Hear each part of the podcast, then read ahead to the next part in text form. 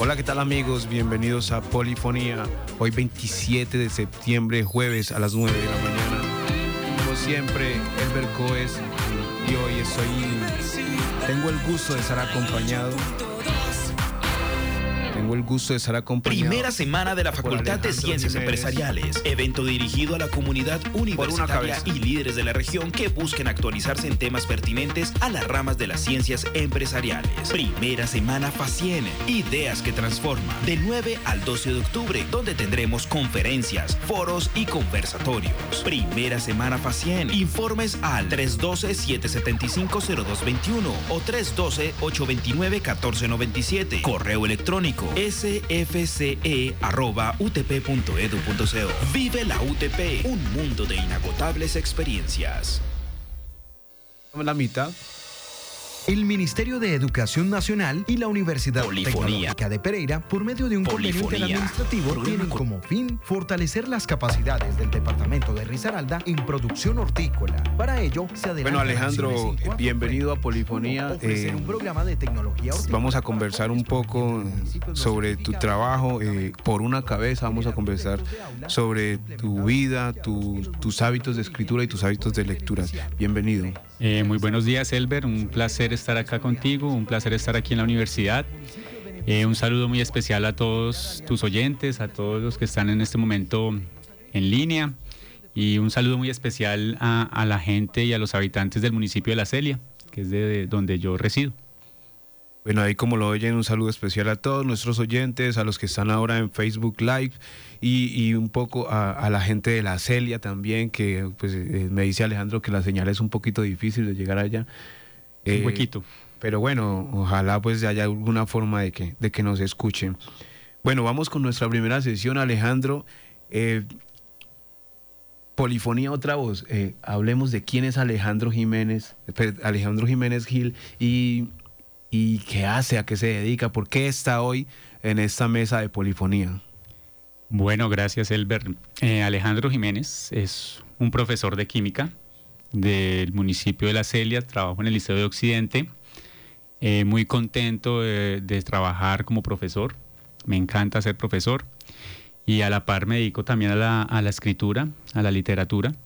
Eh, hace ya ocho años vivo acá en Risaralda, súper amañado, porque Risaralda es el mejor vivero del mundo. Me vine para acá buscando fortuna y buscando azar. Y gracias a Dios y al azar y a la vida nos ha ido muy bien.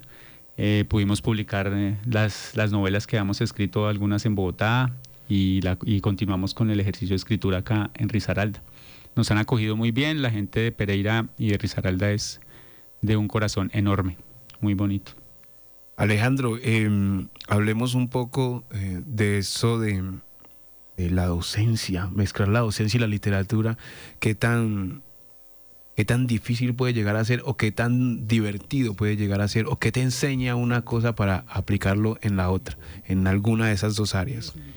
Eh, pues eh, mis estudiantes dicen que, que, que yo hablo en clase y los llevo a otro mundo. Yo cuando hablo de química, yo hablo de la química del amor y les cuento un cuento antiguo, entonces les hablo de, la, de Troya, ¿cierto? O les, le meto la literatura a la química. Entonces, todas las clases tienen una conexión con el mundo, ¿cierto? Nosotros no podemos dar una clase de química como la clase de química y ya. Uno como profesor tiene que buscar que lo que uno enseña se conecte con otras cosas. Y la literatura yo creo que es fundamental para todo profesor. profesor que no, que no le guste leer, que no le guste escribir, eh, está un poquito como atrasado, hermano, porque eh, todo se conecta, todo tiene unos hilos de conexión y la química, aunque parezca una ciencia mm, aislada, encerrada, tiene muchas conexiones con, con otras áreas y con la vida misma y con la vida de los seres humanos que también tiene una historia detrás que vale la pena ser contada. Y los estudiantes aprenden mucho más y se intercarretan mucho más cuando uno enlaza eso. No está nada desligado.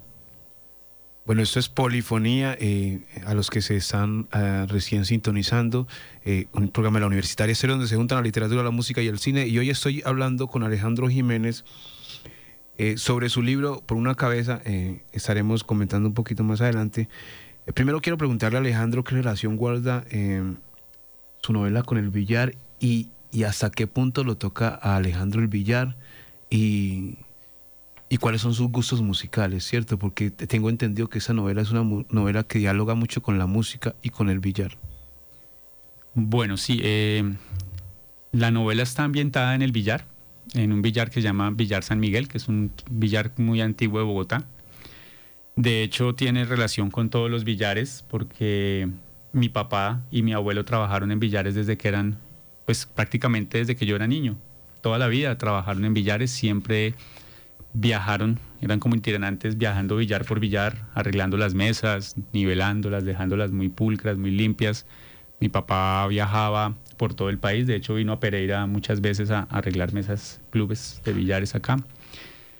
Y entonces yo desde muy pequeñito viví en un billar, crecí en un billar, haciendo maldades. Después trabajé un tiempo con mi papá eh, arreglando las mesas. Yo aprendí a arreglar mesas de billar, ¿cierto? Aprendí a armarlas, desarmarlas, todos los secretos. No tanto como mi papá, pero sí, sí muy, muy, muy, muy, muy cercano.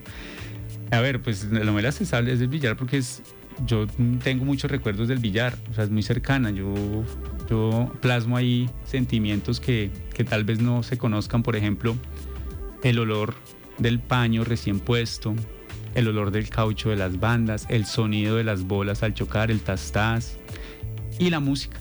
Porque en los billares, después de ciertas horas, ya cuando quedan los clientes asiduos o los, los parroquianos, pues, en los billares del centro se acostumbra mucho a poner música muy antigua, de hecho el tango, boleros, eh, Orlando Contreras, Oscar Agudelo, Julio Jaramillo. Una música que a mí también desde muy pequeño me, influenció y me llegado junto a los sonidos del, del y el sonido. Entonces sí, está muy influenciado por la... Por la es muy musical, una novela muy musical, ¿no? Sí, de hecho el título. De eso de entrada, de entrada llama mucho la atención. Alejandro, además de escribir novela, ¿escribes poesía y, y escribes cuentos? Eh, escribía poesía.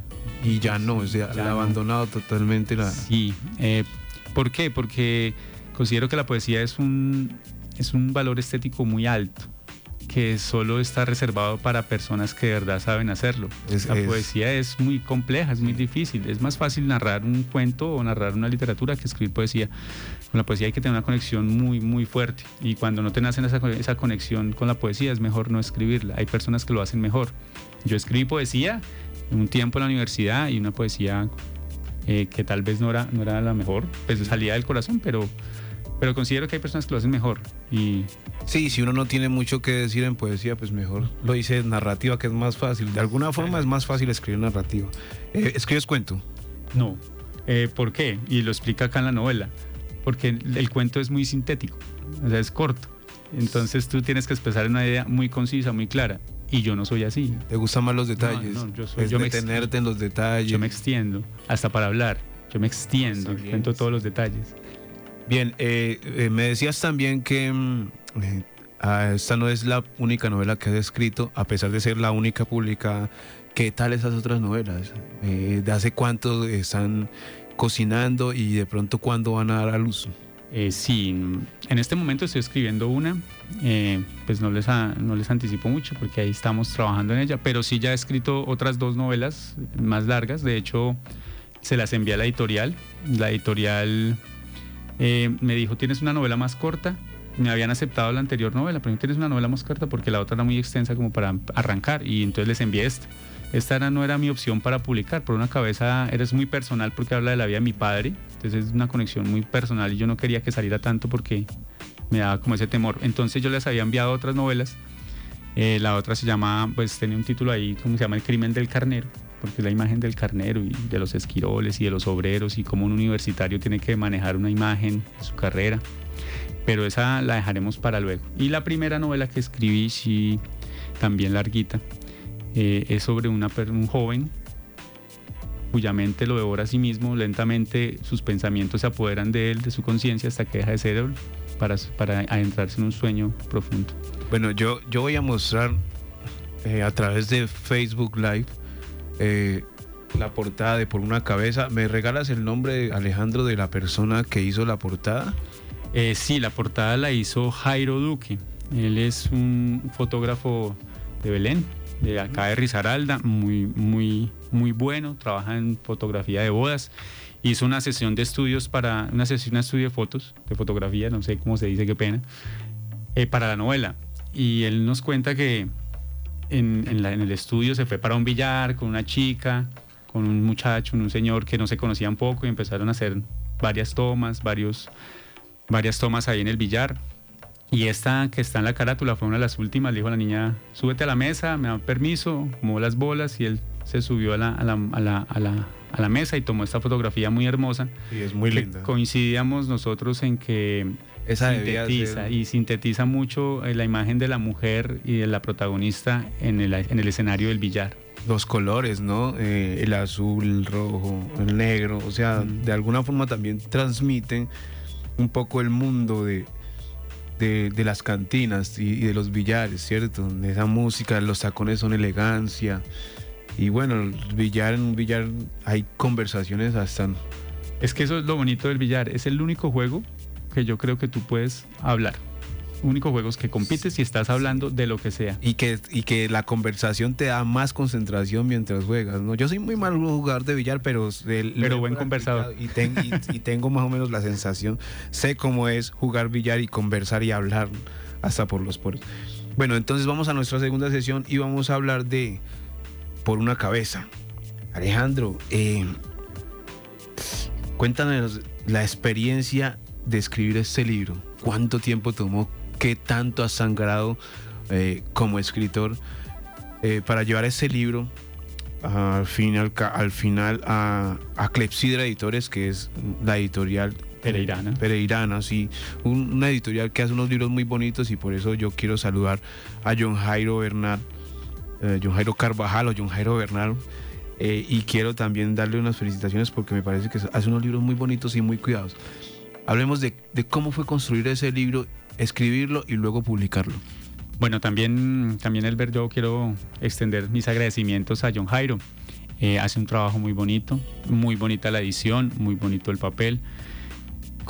compite en el mercado editorial con muy buen producto y también con muy buenas historias. La página, pueden adquirir el libro en la página de la, de la editorial que es www.clepsiraeditores.co y, también en el correo lo pueden adquirir. Es muy, muy buen trabajo. Yo felicito a John Jairo porque es una labor difícil. Editar libros no es fácil y hay que tener eh, el ojo y hay que tener el contacto y entonces... Y mucha paciencia, muchísima paciencia. bueno, escritores, complicado. Eh, bueno, no, listo, eh, por una cabeza. Bueno, yo empecé este, este libro en el año 2008. empecé como... Hace 10 años. Uy. Eh, no, pues tampoco duró tanto la escritura, ¿cierto? Empecé a escribirlo porque pues yo era licenciado en química y el protagonista es licenciado en química, pero a mí la licenciatura y enseñar en un colegio en ese entonces me parecía muy duro porque no había empezado y no veía lo gratificante que era, entonces me gustaba dedicarme más a la escritura. No sabía que se podían combinar, gracias a Dios se puede. Entonces el personaje quiere escapar del ser el profesor y dedicarse algo que le permita escribir. El personaje es escritor. Entonces se dedica a trabajar en un billar. Un poco lo que nos pasa a muchos, ¿no? Exacto. Queremos, estudiamos una cosa, pero la inclinación y el corazón nos lleva a otra. Eso es el personaje. Y el personaje se va a trabajar en lo único que conoce, que es el billar, porque su papá trabajaba en billares. El proceso empezó así. Eh, hay un amor de por medio, porque todas las historias son de amor. Si no hay amor, no, no, tiene sentido. La vida no tiene sentido sin amor. Entonces, sí, aprovecho para saludar a mi esposa que también me está escuchando, que la vida no tiene sentido sin amor. Ah, Ahí la dejamos. Eh, entonces empezó a, hablar del billar y, en el proceso de escritura mi padre murió en diciembre, yo más o menos empecé en noviembre la novela, mi padre murió en diciembre. Ahí es cuando la novela toca, coge aires más autobiográficos de la vida de mi padre, de la vida del billar como tal y la historia de mi abuelo de cómo empezó la historia del billar y los billares en la ciudad de Bogotá y también al final es un poco dura, porque el personaje que está dentro de un billar se da cuenta que al adentrarse en la literatura se entra en un mundo tan complejo y tan grande que a veces se le sale la mano, de las manos. Y uno como escritor, como escritor, me ha pasado, me pasó con esta novela, los personajes se me salieron de las manos, ya eran libres, ya no querían hacerme es caso. Difícil, es difícil. Entonces tenían su propia voz y ahí está la polifonía que le hace alusión a este programa. Tenían su propia voz y ellos, la protagonista no, no quiere hacerle caso. Entonces, eh, él, él como escritor se da cuenta que crea mundos y al crear mundos también los puede destruir, pero cuando uno crea un mundo, crea personajes. Y al crear personajes uno crea eh, sentimientos, crea figuras, emociones. Él se da cuenta que si en cualquier momento le da por destruir su obra, también va a destruir a sus personajes que aparentemente son ficticios, pero están tan fuertes en su corazón que los siente reales. Entonces destruir la obra, destruir el escrito es destruir a los personajes. Y me pasó muy en esta novela. Yo, quería, yo no quería, ya estaba también cansado de tres, no, tres novelas, como que esto qué sentido tiene. Y yo dije, va, voy a acabar con esto. Y el autor dice, decido acabar con esto, pero no, al final llegó a buen término. Ah, Me fue muy bien. Eh, bueno, ¿de qué manera la estructura? ¿De qué manera se estructura el relato? Eh, bueno, el relato son párrafos cortos. Eh, son, yo cuando empezaba a escribir, yo no tenía la secuencia de lo que iba a pasar en la cabeza. Como te decía, los personajes se salen de, del control del escritor y uno ya no es un tirano que los obliga a hacer. Entonces yo empezaba, eh, terminaba de escribir un, párrafo y, y, me sentaba a escribir y escribía sobre cualquier cosa. Entonces, en, si en este momento pasaba algo en mi vida, escribía sobre ello. Entonces la novela está construida en base a fragmentos filosóficos, pensamientos, ideas. Entonces arrancamos, por ejemplo, hay un párrafo que arranca, hay un capítulo que arranca diciendo eh, la mujer colombiana, cómo es la mujer colombiana, la importancia de la mujer colombiana. Hay otro capítulo que habla de los moteles en Bogotá. Otro capítulo que habla, que arranca hablando de, de la comparación del juego billar y la vida otro capítulo que habla del consumo de drogas, que en ese entonces ya empezaba a, formarse en la ciudad y, y, lo veía uno en los barrios, los chicos, entonces habla de la muerte, entonces uno empieza, uno, empieza hablando un capítulo que dice, es diciembre, y se acabó de morir mi perro y se acabó de morir mi papá. Entonces, va construyendo, y en esa construcción va también la historia de amor eh, la, la, temporalidad dentro del relato está en que... Está en primera persona, eh, pues procuro que a mí me gusta mucho escribir en tiempo presente, ¿cierto? No, que no recuerden. Pero el, el personaje de asaltos, ¿cierto? Entonces eh, vive tiempo presente, pero está cuando recuerda a su amor, cuando recuerda a su padre, eh, va a viajar al pasado. Ah, genial. Y al, no, al final también está construido en tercera persona, porque como el autor se da cuenta, el personaje se da cuenta que también es coautor de la obra, que es el mismo que escribe ya toma como el papel de Dios y entonces a manipular los personajes. Que también la analogía. Que es también para darle un final, ¿no? Imagino. Y es la, también la analogía, presenta una analogía del billar y la vida, porque nosotros somos como las bolas y alguien nos taca. Mm. No sabemos si el que nos taca somos conscientes como bolas de no sabemos si la bola tiene conciencia y dice exacto y nosotros también manipulamos también a las personas como si fueran bolas de billar o nos dejamos manipular nos dejamos manipular y a veces es necesario no todo eso. Bueno, em, influencias. Hablemos de tus influencias. Bueno, yo comencé muy joven a leer, digamos, 15, 14 años, mucha literatura mm, policíaca. A mí me gustaba mucho eh, Agatha Christie, ¿cierto? Me gustaba. Patricia contra, Contrabando Blanco, bueno, mucho autor norteamericano, Jerry Quinn, eh, leía mucho Stephen King.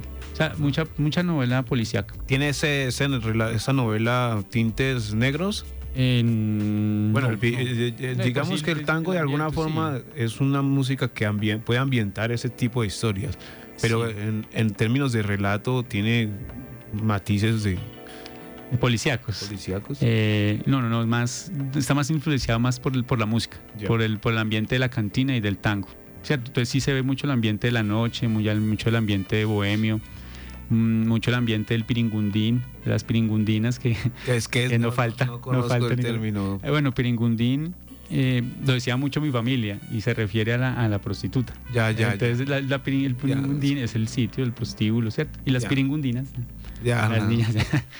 Eh, sí, no, entonces es muy relatado en torno a la música que se escucha ya y ese ambiente pesado y también los sentimientos que se, que se manifiestan en esos espacios que son tan fuertes.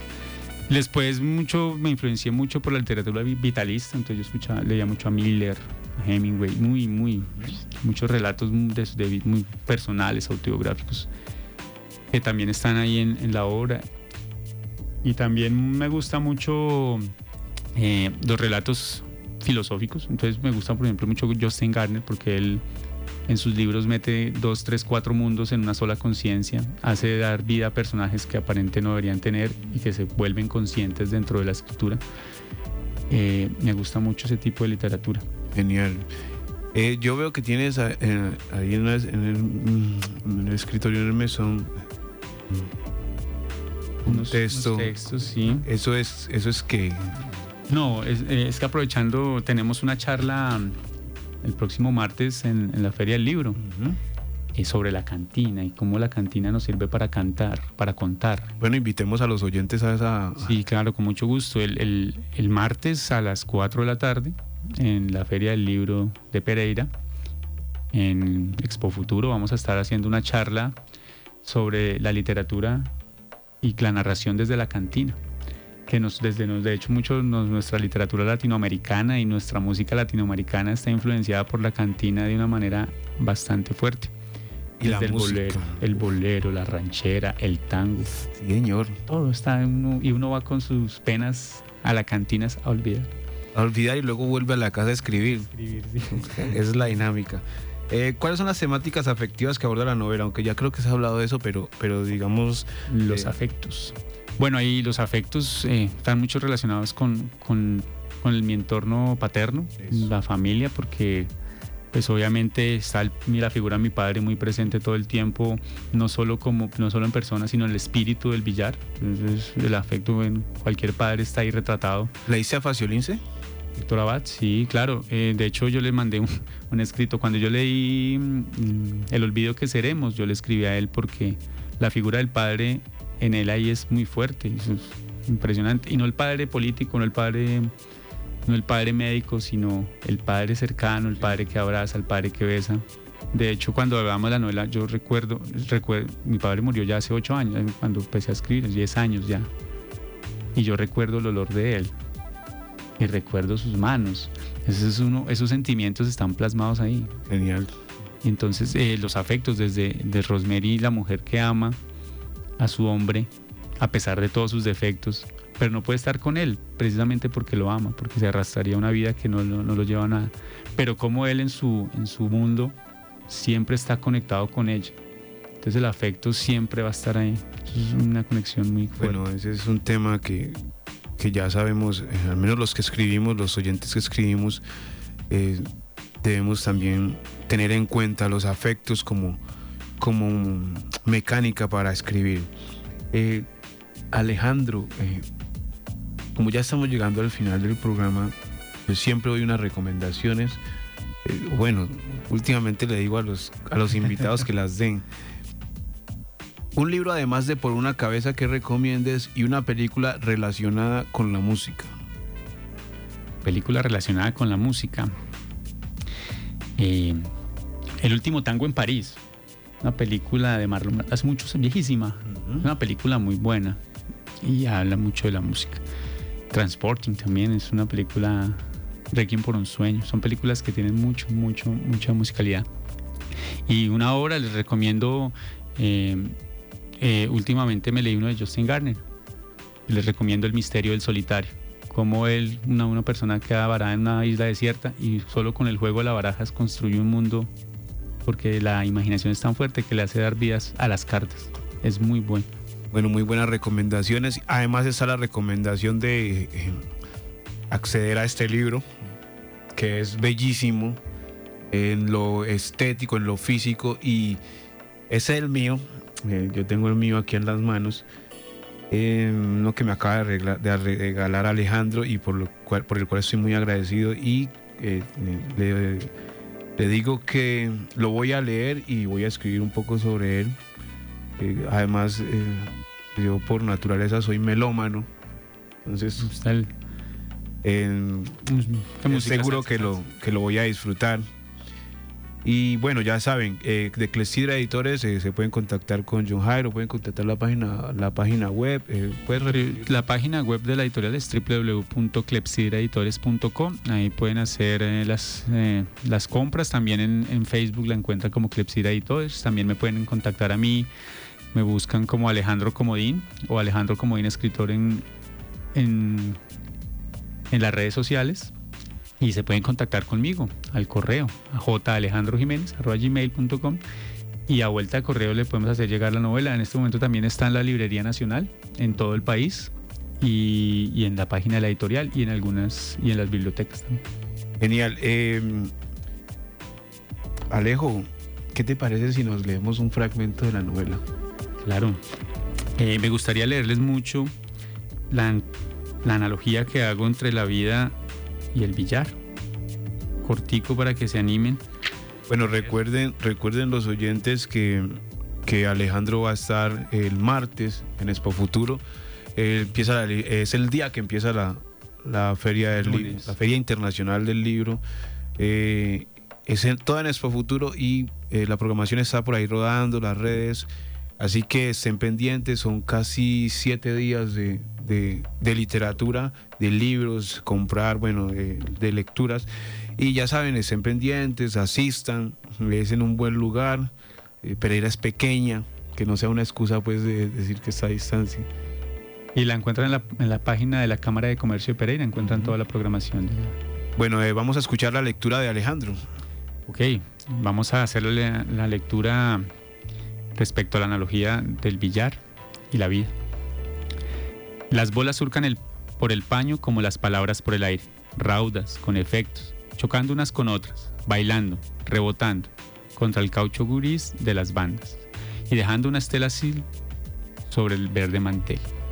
¿Sabes qué es lo del billar? Que sin importar con qué fuerza o con qué efectos golpees la bola, esta siempre se mantiene rodando dentro de un rectángulo perfecto, buscando su objetivo, esquivando, golpeando. No le importa para dónde va ni qué está haciendo. Se deja golpear fuerte o duro por nosotros, unos pobres idiotas que creemos tener el poder en un taco de madera y un casquillo entizado.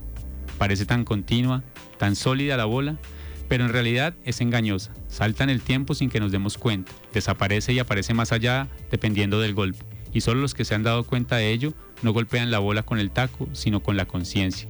La hacen brincar de aquí para allá y de vuelta, dándole movimiento aparente. La verdad es que todo es aparente. Y como uno cree ciegamente en el movimiento de la, bola, ésta se mueve, aparenta. Nosotros nos hacemos a la idea y creemos ciegamente, ojo, ciegamente, creemos que lo hace, que realmente se mueve, como la misma realidad.